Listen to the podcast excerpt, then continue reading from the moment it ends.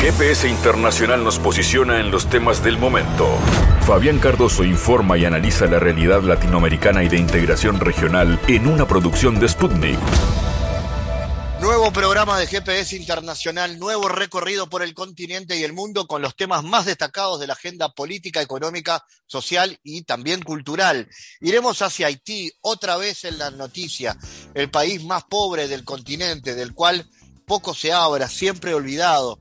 Eh, vamos a ir hacia Haití para saber qué está ocurriendo, eh, qué balance se hace de la gestión del primer ministro Ariel Henry.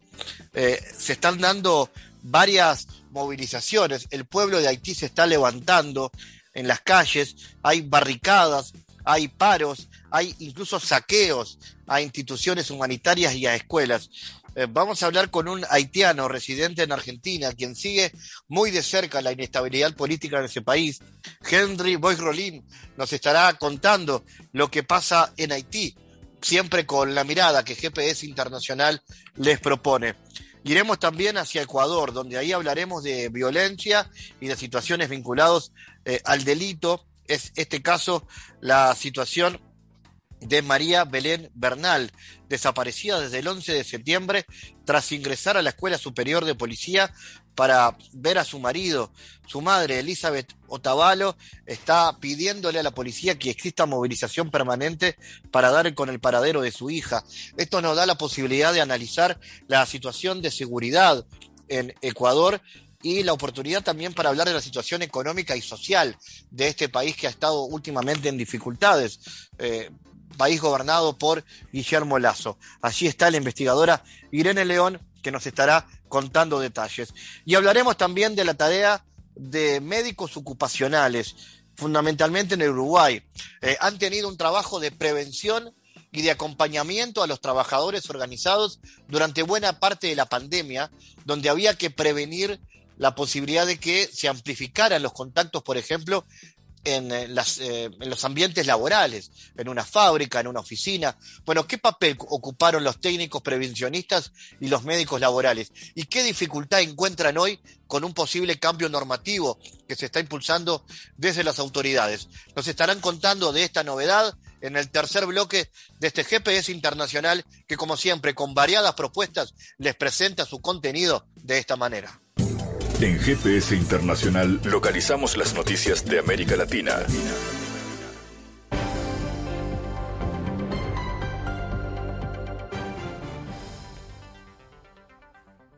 Avanzamos en la semana con noticias.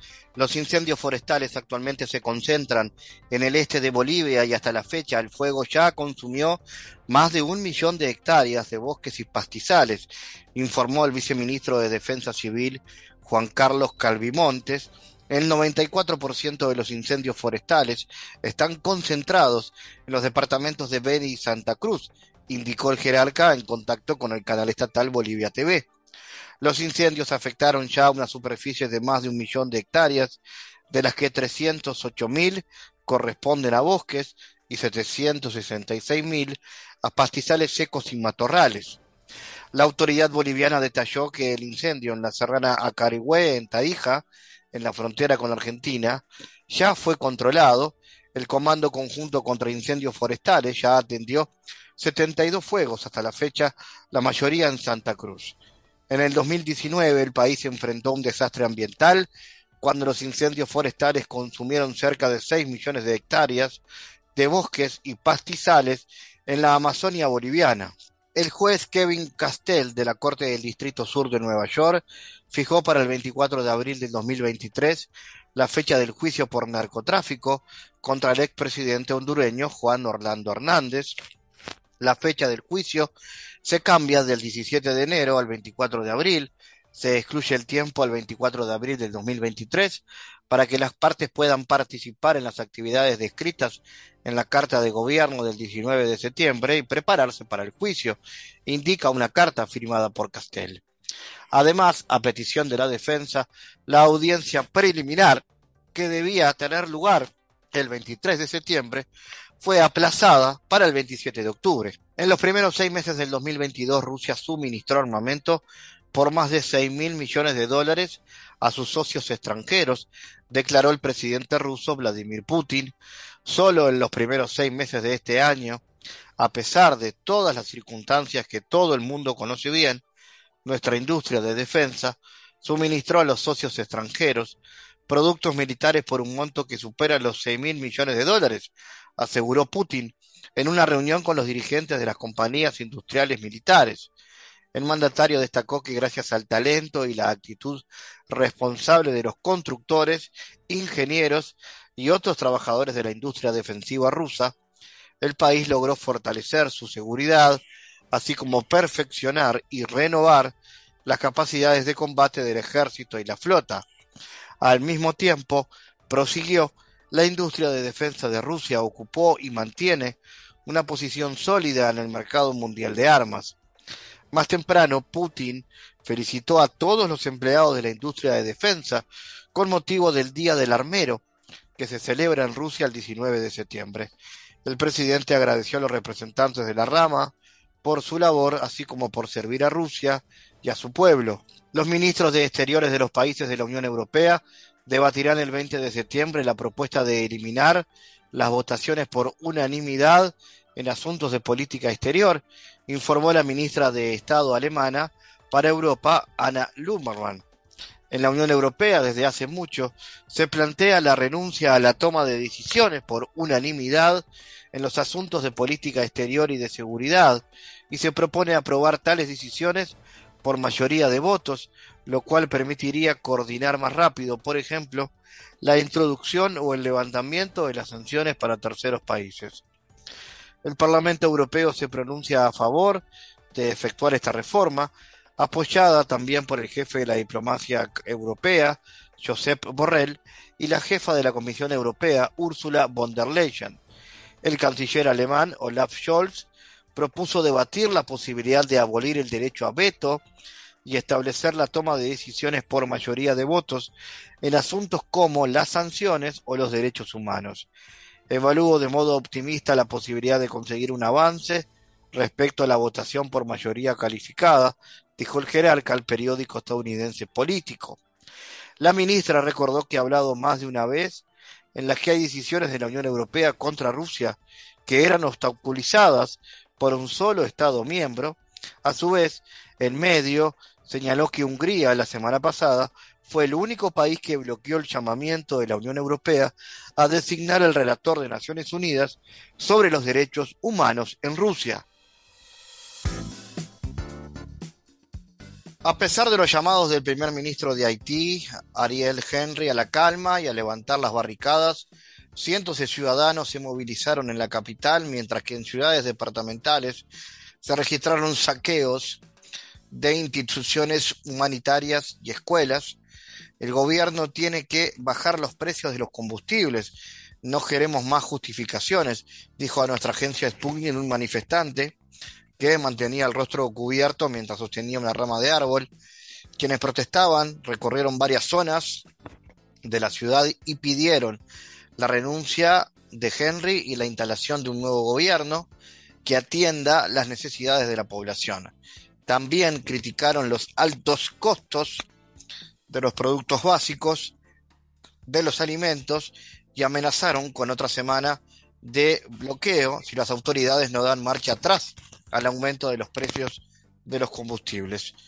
Vamos a hablar sobre este asunto. Estamos en contacto con el activista haitiano Henry Boisrolin.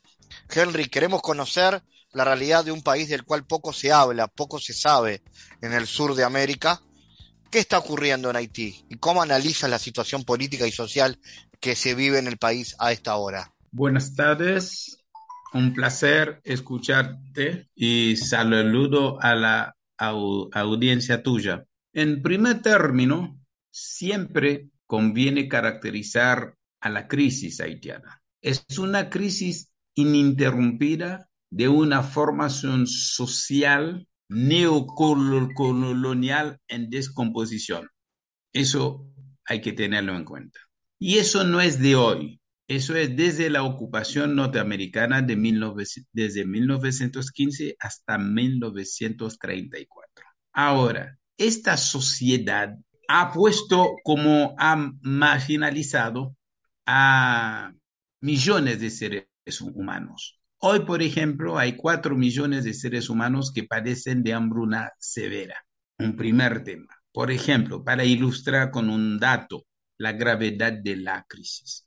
Entonces, no se trata solamente de una crisis, eh, no se trata solamente de una crisis de por el precio de manifestaciones, por el precio del combustible, etcétera. Esas cosas existen. Hay otras más, la carestía de la vida, etcétera. Está el, también el tema de que el pueblo haitiano sabe que han secuestrado su soberanía, ha perdido su soberanía, su derecho a la autodeterminación. El pueblo haitiano ha sufrido distintos tipos de ocupaciones a través de las llamadas misiones humanitarias de las Naciones Unidas. Y la última, la MINUSTA, no es otra cosa. El pueblo haitiano sabe hoy por hoy, hay un fantoche como primer ministro, como un presidente fantoche antes, otro, que el, verdadero poder allá está en manos de lo que se llama el core group, el conjunto de embajadores de Estados Unidos, Canadá, Francia, España, Brasil, España y representantes de la Unión Europea, del, de la OEA y de la ONU.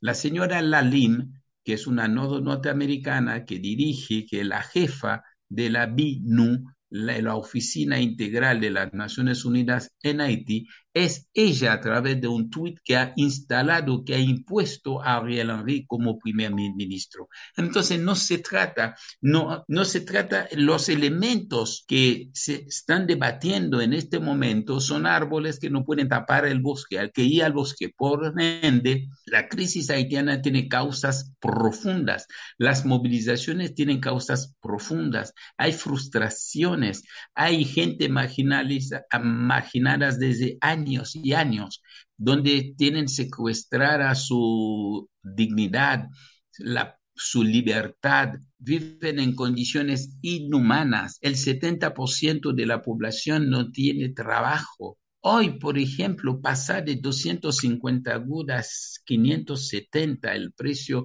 de un derivado de petróleo, petróleo allá, y nadie va, es decir, ¿quiénes van a poder pagar eso? Es imposible esto.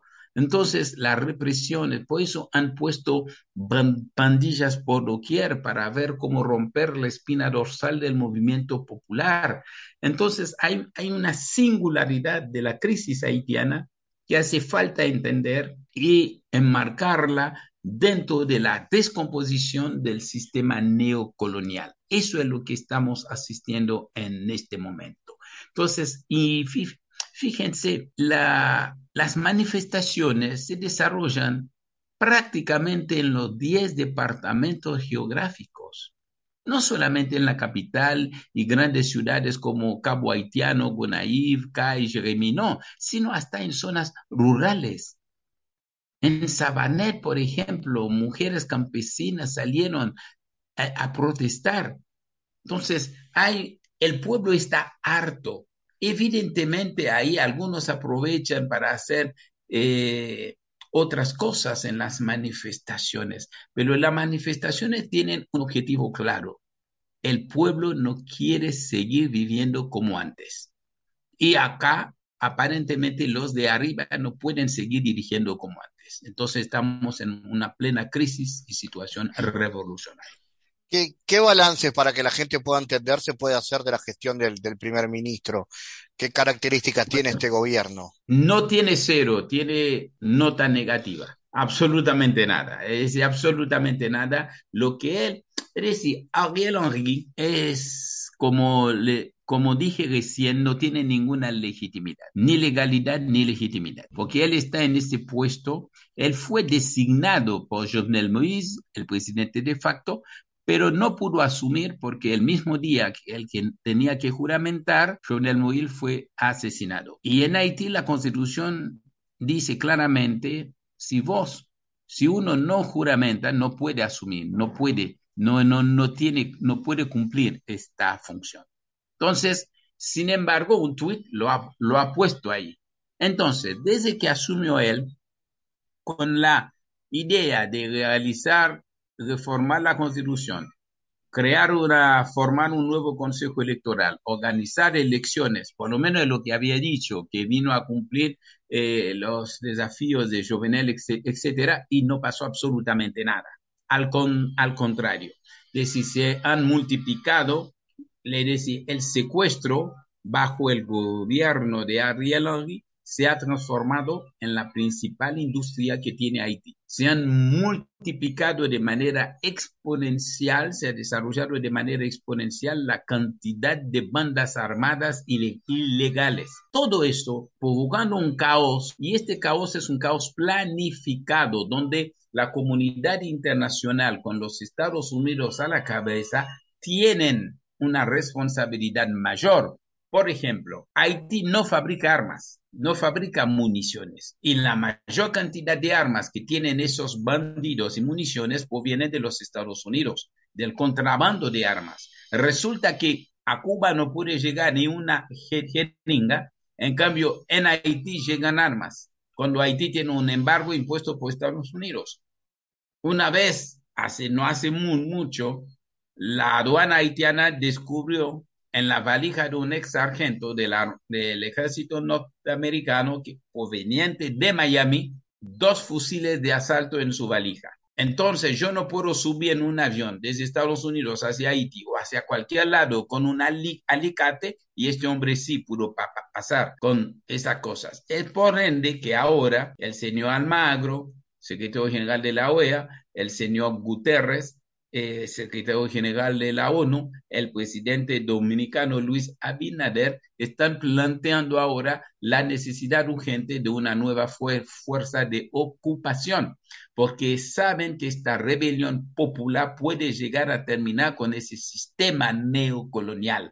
Ese, ese es el tema, el temor de ellos. Entonces necesitan, bajo pretexto, sobre pretexto que van a combatir a las bandas, bandas que ellos mismos han creado, han alimentado, porque uno puede revisar algunos datos, cuando se formó el G9, es decir, nueve bandas se habían federado y la señora Lalim dijo que es una buena cosa, porque en vez de hablar con uno, dos, tres, eh, con diez, cinco, nueve, vamos a hablar con uno solo. Un escándalo, un escándalo. Sin embargo, lo dijo Bajo el gobierno de Jovenel Moïse cometieron más de 13 masacres y se callaron la boca. Ahora se hacen eh, los eh, afectados, lo que pobrecito, el pueblo haitiano están quemando hospitales están quemando negocios, bancos, etcétera. Pero cuando masacran al pueblo en los barrios no dicen absolutamente nada. Eso es la pura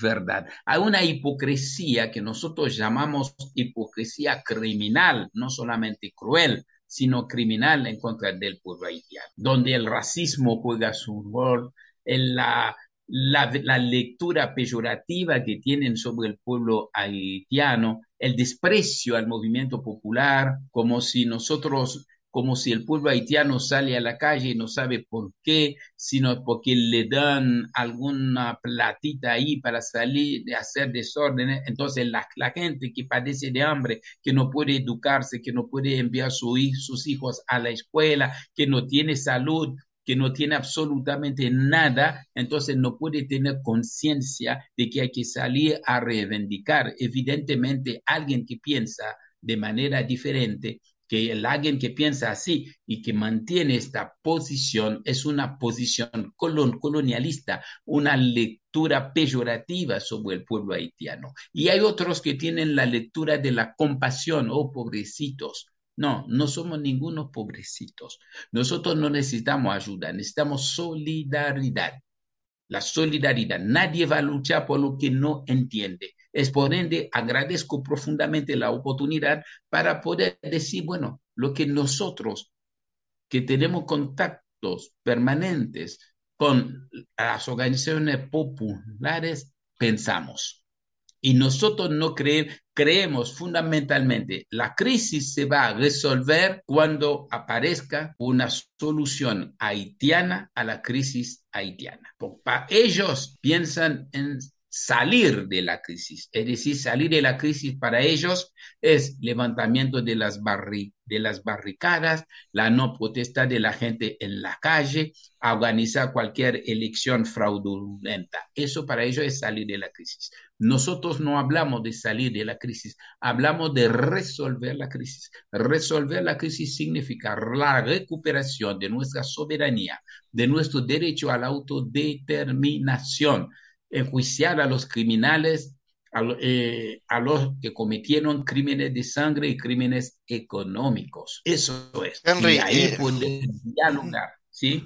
No, en materia de política exterior, los vínculos con República Dominicana, particularmente en asuntos de cooperación migratoria, eh, ¿cómo son? Y también hablar de la incidencia de los Estados Unidos en la isla hoy. Sí, la relación institucional con República Dominicana es una relación mala y no de hoy, porque hay una oligarquía en ambos lados, sobre todo parte de la República Dominicana, que ha desarrollado siempre, siempre un comportamiento anti-haitiano. Eso es real. Y, pero de alguna forma, la crisis haitiana aporta algunos beneficios a algunos, a varios comerciantes allá.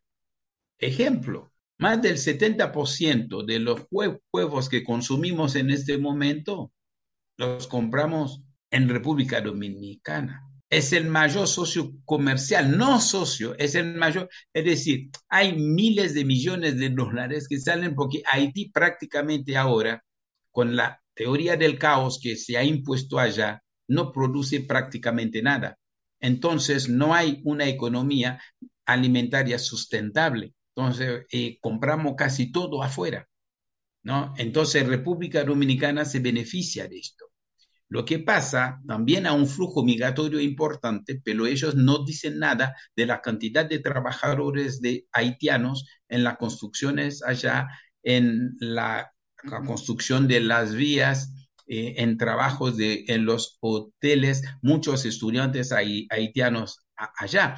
Y porque esto está en correspondencia directa con el rol de Haití en la División Internacional de Trabajo asignado por los Estados Unidos, que es el rol de productor de mano de obra súper barata. Eso es el rol de Haití. Entonces, Estados Unidos tiene mucho que ver con eso. Y la presencia de los Estados Unidos en Haití es una presencia omni, es hay una omnipresencia de ellos. La embajada norteamericana es un búnker, de ahí sale, salen las directivas a los demás de lo que hay que hacer. Es eso que queremos romper, ¿no? Queremos tener, incluso, no puede ser que el presidente dominicano el otro día, Luis Abinader, en la OEA, habló como si fuera presidente de toda la isla. Lo que teníamos que hacer, qué sé yo, como habló el señor eh, Almagro el otro día, el 8 de agosto, que no tenemos capacidades humanas, recursos humanos para resolver esto, hay que formar un banco, un banco, no sé qué, etcétera, etcétera. Es decir, determinando para los haitianos lo que nosotros teníamos que hacer. Y realmente siempre hay que recordar a esta gente que nosotros hemos escrito una de las páginas más hermosas en la lucha por la libertad en la historia de la humanidad. Y esto está en nuestro ADN. Más tarde o más temprano vamos a, tenemos que resolver este problema. Y lo vamos a resolver. Y creo que están subestimando el pueblo haitiano. Están subestimando. Nosotros tenemos un dicho que es muy importante. Solemos repetir mucho sumaste bien, pero calculaste mal. Creo que ese desprecio que están manifestando hacia el pueblo haitiano también demuestra cierta ignorancia de nuestra historia y de las verdaderas causas de nuestra lucha. Y cuando uno subestima al otro, y es imposible entender, es imposible comprender, es imposible aportar solidaridad. Y, eso es, un, es como un diálogo entre ciegos, entre, su, entre gente que no quiere escuchar. Y no hay diálogo accesible así. Entonces, eso se va a definir en las calles allá. Sé que va a correr bastante sangre, ojalá que no, pero no nos queda otra. Y eso hoy pueden tratar de reprimir pueden seguir asesinando, pero nosotros nos vamos a seguir organizando, vamos a seguir reclamando nuestros, nuestros derechos. Como dije y lo repito, queremos recuperar nuestra soberanía, nuestro derecho a la, a la autodeterminación como cualquier pueblo. No podemos equivocar, pero nosotros nos vamos a equivocar, pero no podemos equivocarnos bajo dictámenes de nadie. Es el tema. Henry Borreolín, gracias por tu análisis, tu mirada y la información que falta sobre la realidad de Haití.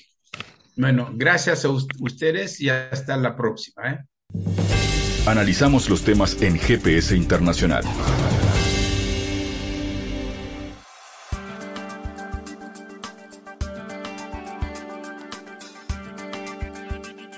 Elizabeth Otavalo, madre de la abogada ecuatoriana María Belén Bernal, desaparecida desde el 11 de septiembre, tras ingresar a la Escuela Superior de Policía, se ha declarado en movilización permanente hasta dar con el paradero de su hija. La Policía Nacional, ¿dónde tienes a mi hija? ¿Dónde está mi hija? Ella entró el 11 de septiembre a la Escuela Superior de Policía y hasta el momento no sabemos su paradero, afirmó. Dijo que también quiere saber dónde está Germán Cáceres, el esposo de su hija, y convertido ahora en el principal sospechoso de su desaparición, al ser la última persona con la que la abogada habría tenido contacto. Según las últimas investigaciones, la abogada fue a la escuela de policía a visitar a su esposo, tras lo cual se habría producido una discusión en la que ella pidió auxilio. Cáceres brindó una primera versión, pero fue liberado, y ahora se desconoce su ubicación, por lo cual el gobierno nacional ha ofrecido una recompensa de hasta 20 mil dólares para quien brinde información al respecto. Vamos a analizar este asunto en el marco de la coyuntura social y política ecuatoriana, recibiendo a la investigadora Irene León. Irene, ¿qué nos puedes contar de este caso? ¿Estamos ante un fuerte aumento de la inseguridad ciudadana en el país? ¿Es mucho más que un hecho aislado? Hola Fabián, qué gusto estar en tu programa. Mira, este caso ha puesto en evidencia varias cosas. Eh, creo que en primer lugar el fuerte arraigo que tiene el patriarcado, el sexismo en Ecuador, eh, y que se refleja por el mismo hecho de la desaparición de esta mujer, pero también por la respuesta que ha dado el gobierno y por las respuestas de, de otros actores. Entonces, estamos hablando nada menos que de un caso que se trata de una desaparición forzada, de una desaparición forzada que sucede nada menos que en las dependencias de la Escuela Superior de Policía. Y esto en un acto visiblemente perpetrado por un funcionario de esa escuela. Se habla incluso de un feminicidio. Entonces, es un acto de ese tamaño.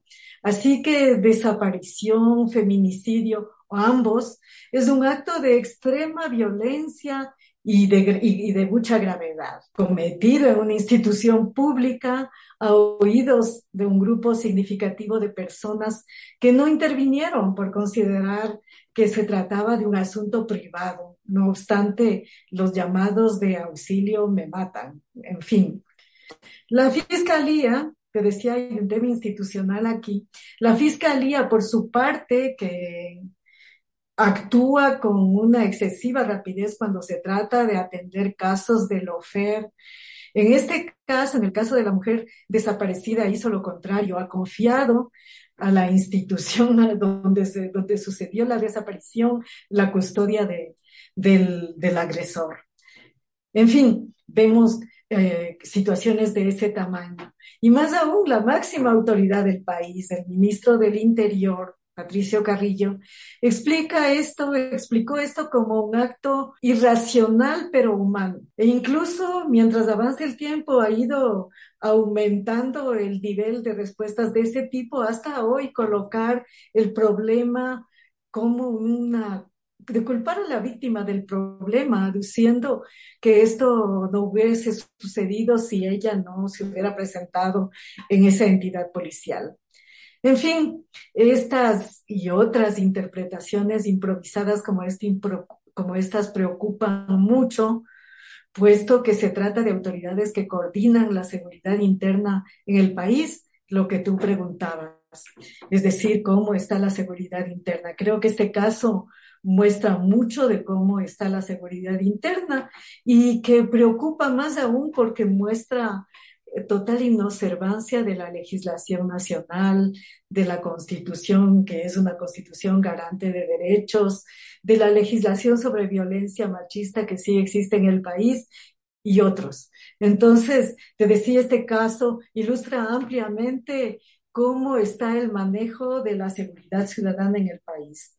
Preocupa a todo el mundo.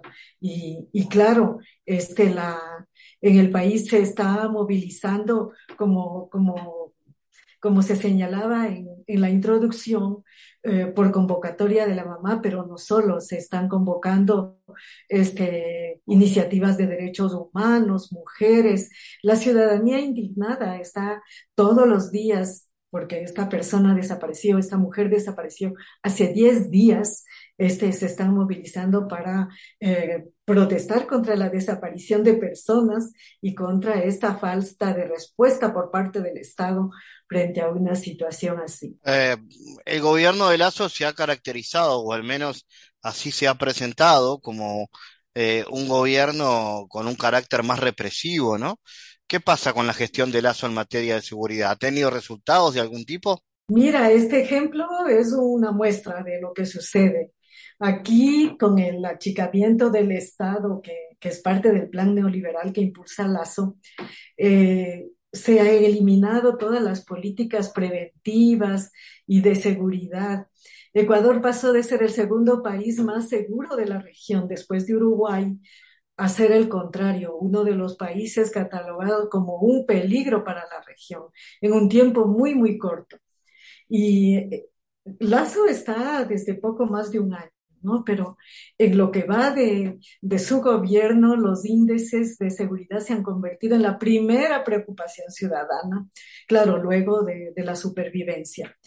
Pero la gente, el país está preocupado y claro, no es poco lo que sucede porque día a día el país asiste a la multiplicación de actos violentos y desgraciadamente a respuestas que abonan en la banalización de actos que hasta hace poco se consideraban impensables. Entonces, estas políticas represivas no están operando y, también culturalmente la sobrevalorización de, la competitividad y de antivalores materialistas tienen también su papel porque se conjugan estos con, con, la ausencia de políticas preventivas e incluso con la ausencia de presupuestos para este fin.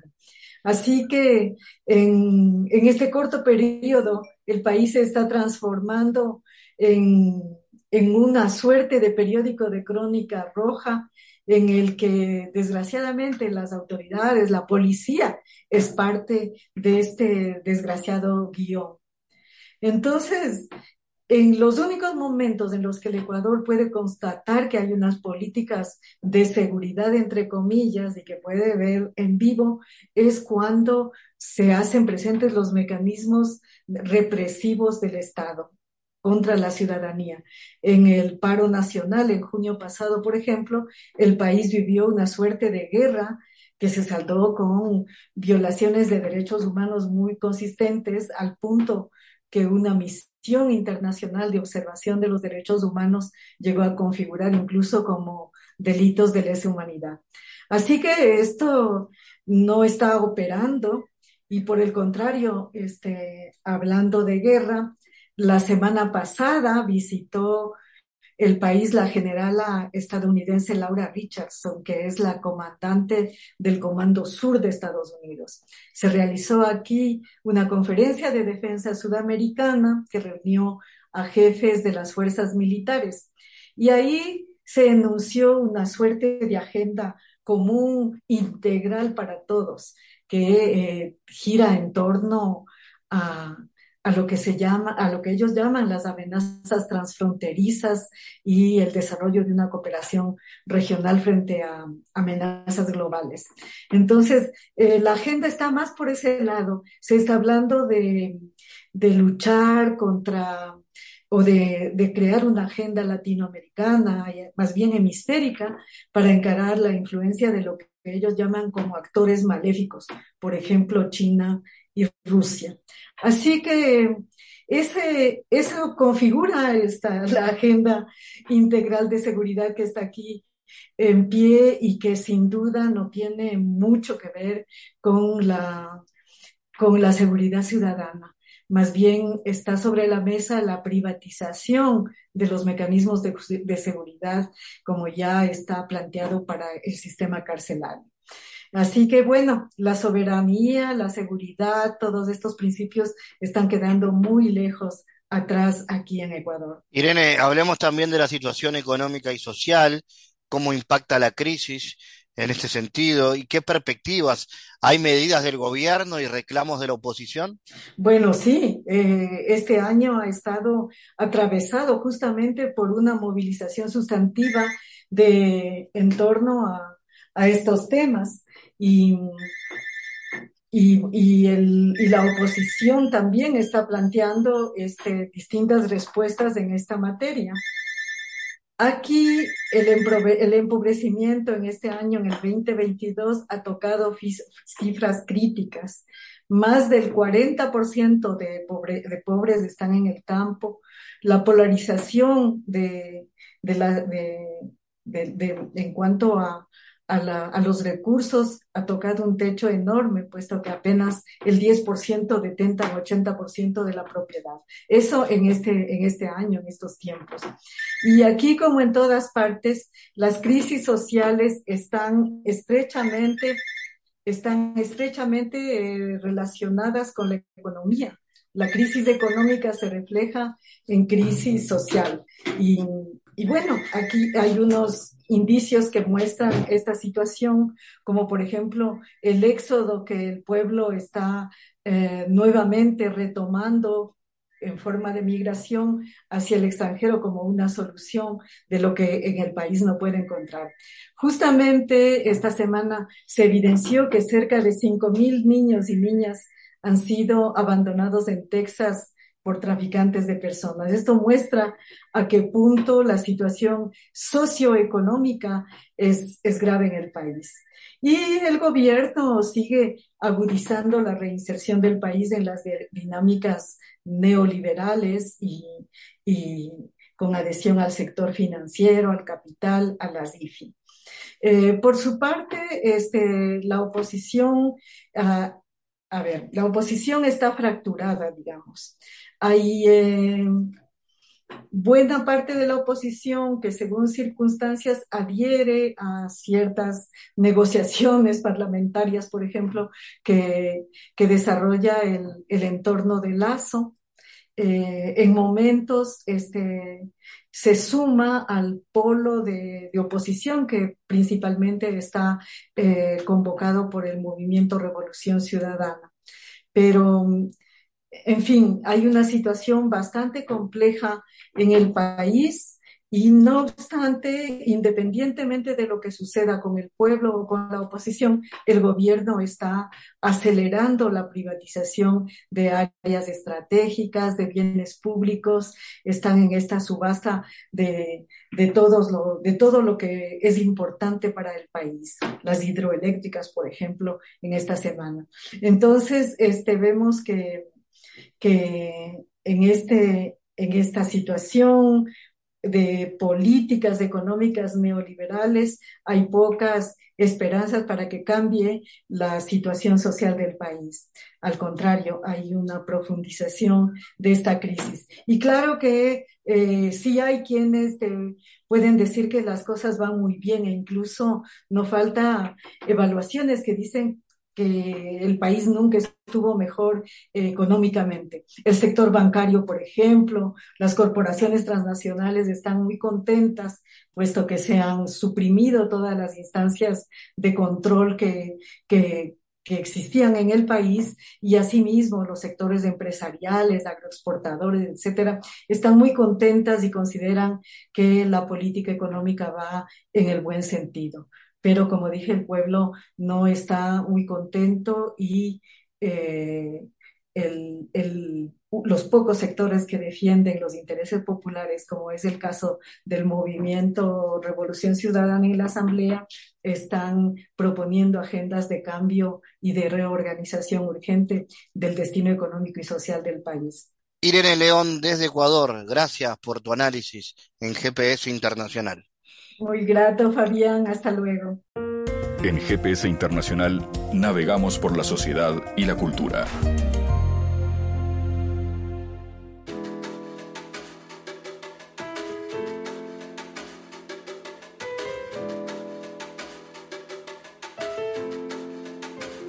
Argan es un hombre enfermo, o eso es lo que él cree, atacado por una hipocondría tan disparatada como egoísta, es capaz de casar obligado a su única hija para tener un médico en la familia, recurrir a los más extraños tratamientos y vivir pendiente del consejo de personas que usan su miedo a la muerte para sacar tajada de su fortuna.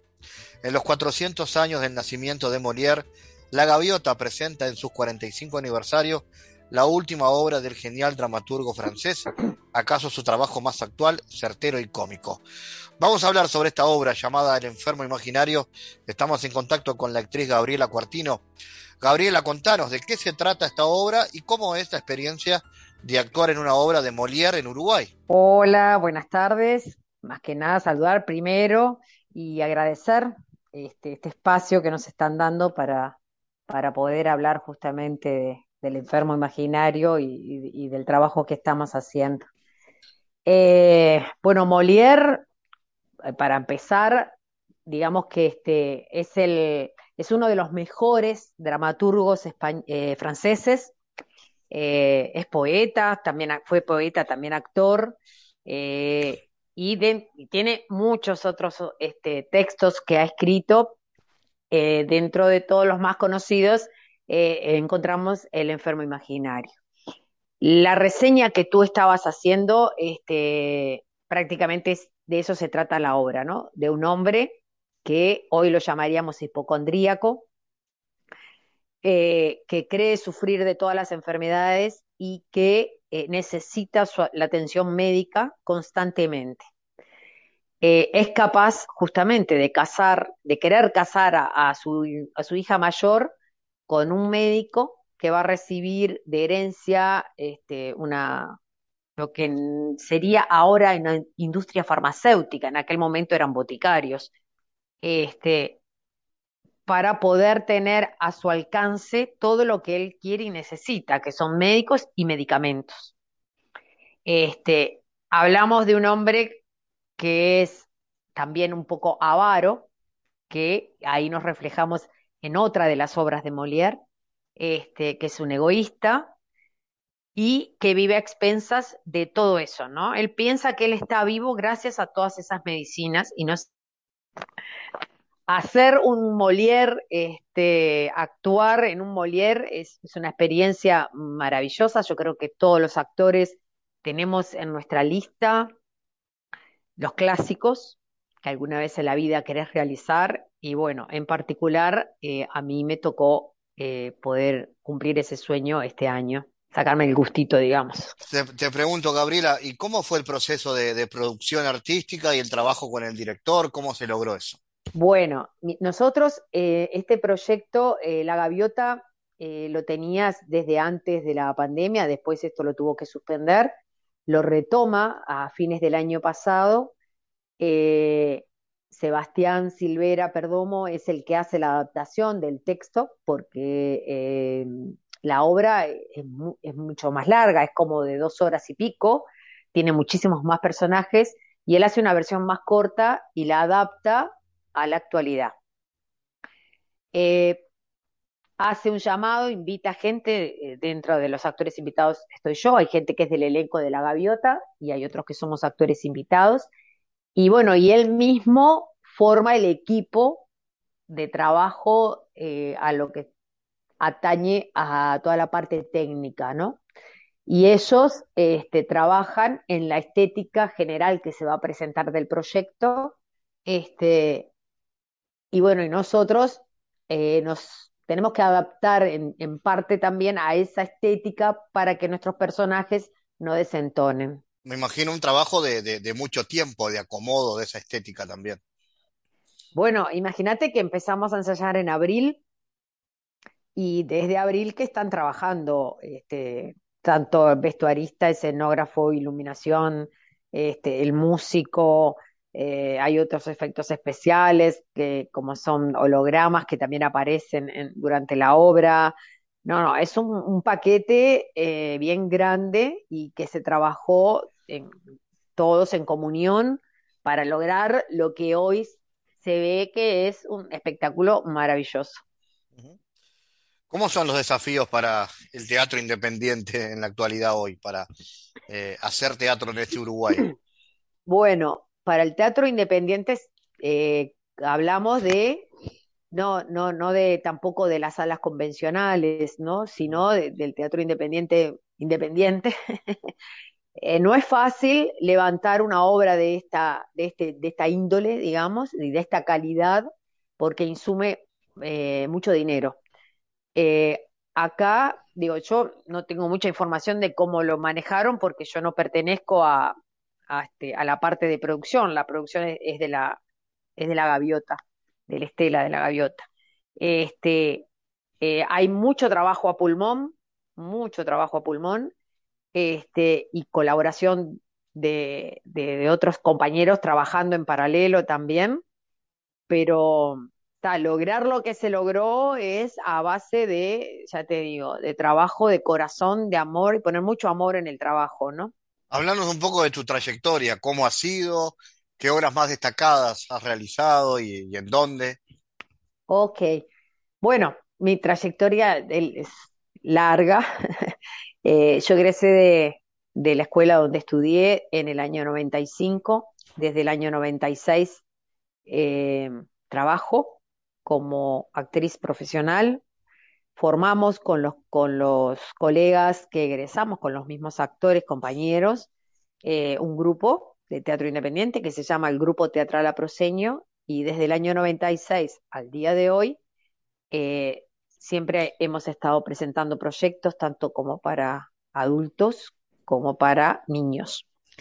Eh, en lo que respecta a mis experiencias en teatro de adultos, te puedo decir que las últimas obras que he trabajado, eh, por ejemplo, Pervertimento y otros gestos para nada de Sánchez Sinisterra, Vitalicios, que la presentamos el año pasado y que tuvimos varios florencios con esa obra que también es de Sánchez Sinisterra. Bueno, hicimos, este, participé de un proyecto que se llamaba Lorca Inconcluso, que también estuvo muy bueno. Eh, bueno, ahora este Molière, próximamente Doña Ramona, Deleites, eh, hay, hay, muchos proyectos, todos este, te dejan algo y, son importantes en lo que tiene que ver con, el crecimiento de cada uno, ¿no? Y lo que tiene que ver también con el crecimiento mío como actriz. Y en cuanto a proyectos futuros, ¿qué viene por ahí? Bueno, en octubre, ya te digo, estrenamos en, en La Cretina los lunes eh, la obra que se llama Doña Ramona, dentro del marco del FIDAE. Este, Doña Ramona es eh, de Víctor Manuel Leites, habla de la es una crítica a la hipocresía de la sociedad en el 1900. Es sobre una, una familia. Bien, así que ese es el ah, próximo desafío. Eso es el próximo, más que ya, ya estamos ensayando y ya estamos a full con eso. Este, para el año que viene, por ahora no, no tengo nada. todavía no quiero ponerme a pensar porque este año ha sido un año hermoso con muchos trabajos, o sea, más allá de lo teatral, también eh, trabajé en cine, en la película de, de La Nieve, que es de la tragedia de los Andes, trabajé en la serie en Yossi, este, mañana tengo el rodaje de otra serie, de otra película, que bueno, todavía no puedo dar datos. Este, o sea que ha sido un año súper intenso y como que quiero un poquito de vacaciones.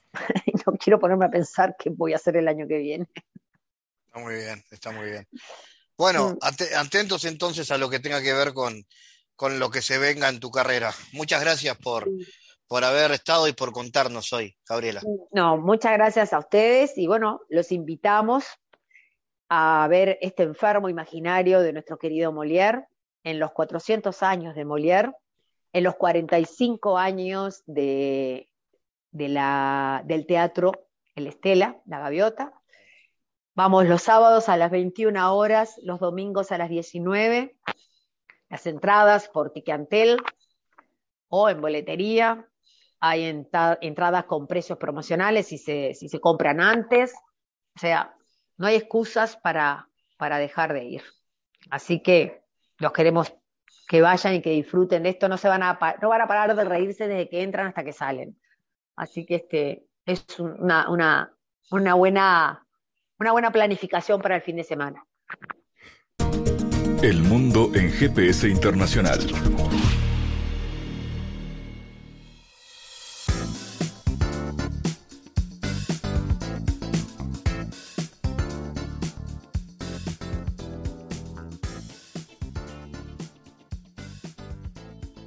En Diálogos Geopolíticos analizamos diversos asuntos que atañen a la política mundial, desde el abordaje de los ámbitos multilaterales de articulación política a nivel global hasta las cualidades y los propósitos de las configuraciones regionales, tanto en América Latina así como en otras regiones. Nuestro objetivo es poner foco a una gran diversidad de temas que atañen a la geopolítica en el mundo contemporáneo. Para eso vamos a recibir a Santiago Caetano, aquí en GPS. Bienvenido, Santiago. Así es, Fabián. En la columna anterior hicimos un relevamiento histórico sobre cómo ha incidido las distintas coyunturas del sistema internacional en las propuestas ideológicas e institucionales de las distintas oleadas del regionalismo latinoamericano. Por un lado, en los años 90, los cambios estructurales producidos tras el fin de la Guerra Fría y el advenimiento de la mundialización del capitalismo vimos cómo se promocionaron una serie de postulados liberales enmarcados en lo que fue llamado el consenso de Washington, que influyeron, entre otras cosas, en las propuestas del regionalismo abierto bajo una fuerte hegemonía norteamericana en los asuntos hemisféricos. Por otro lado, en la década del 2000, el regionalismo poshegemónico, de carácter más político-estratégico, estuvo influenciado por otras variables externas. En este sentido, América Latina dejó de estar entre los asuntos prioritarios de la política exterior de Estados Unidos tras la ofensiva de este país en la región de Oriente Medio, en la llamada Guerra Global contra el Terror. Y asimismo, con la crisis financiera que sufrió Estados Unidos en el 2008 y sus profundas implicaciones en los países de la eurozona, ello posibilitó a la mayor presencia de otros jugadores globales agrupados en los BRICS, lo cual se tradujo en una política asertiva en América Latina, en lo que corresponde a lo político estratégico y comercial por parte de estos países. hasta la segunda mitad de la década anterior, el ciclo expansivo de las economías de, en la región estuvo impulsado por el fuerte incremento de los precios de las materias primas, conocido como el boom de las commodities. Y en este sentido, durante los primeros 15 años del siglo XXI, la inserción de India, Rusia y China en la nueva distribución del trabajo basada en las cadenas globales de valor, así como la creciente demanda china a materias primas en la región, aceleraron los procesos de reprimarización de las economías sudamericanas. Ello ha intensificado los niveles de especialización productiva en productos de origen agropecuario y por consiguiente la posición de la región como proveedora de alimentos y otras materias primas en el comercio internacional. Gracias Santiago por tu aporte a GPS Internacional. Gracias, Fabián. Hasta la próxima. Les recordamos las formas de seguirnos a través de nuestras redes sociales. Somos arroba GPS Inter en Twitter. Estamos también en la red Facebook GPS Internacional y a través de una lista de difusión a través de la red Telegram, donde habitualmente compartimos los contenidos de cada uno de los programas de GPS Internacional, esta producción de Sputnik que se emite en M24 en Uruguay, en las radios públicas de Bolivia, en Radio del Plata en Argentina y a través de nuestra página mundo.sputniknews.com. GPS Internacional es un programa de información y análisis de los temas más importantes del mundo con mirada latinoamericana. Fabián Cardoso en GPS Internacional junto a los protagonistas analizó la realidad. Una producción de Sputnik.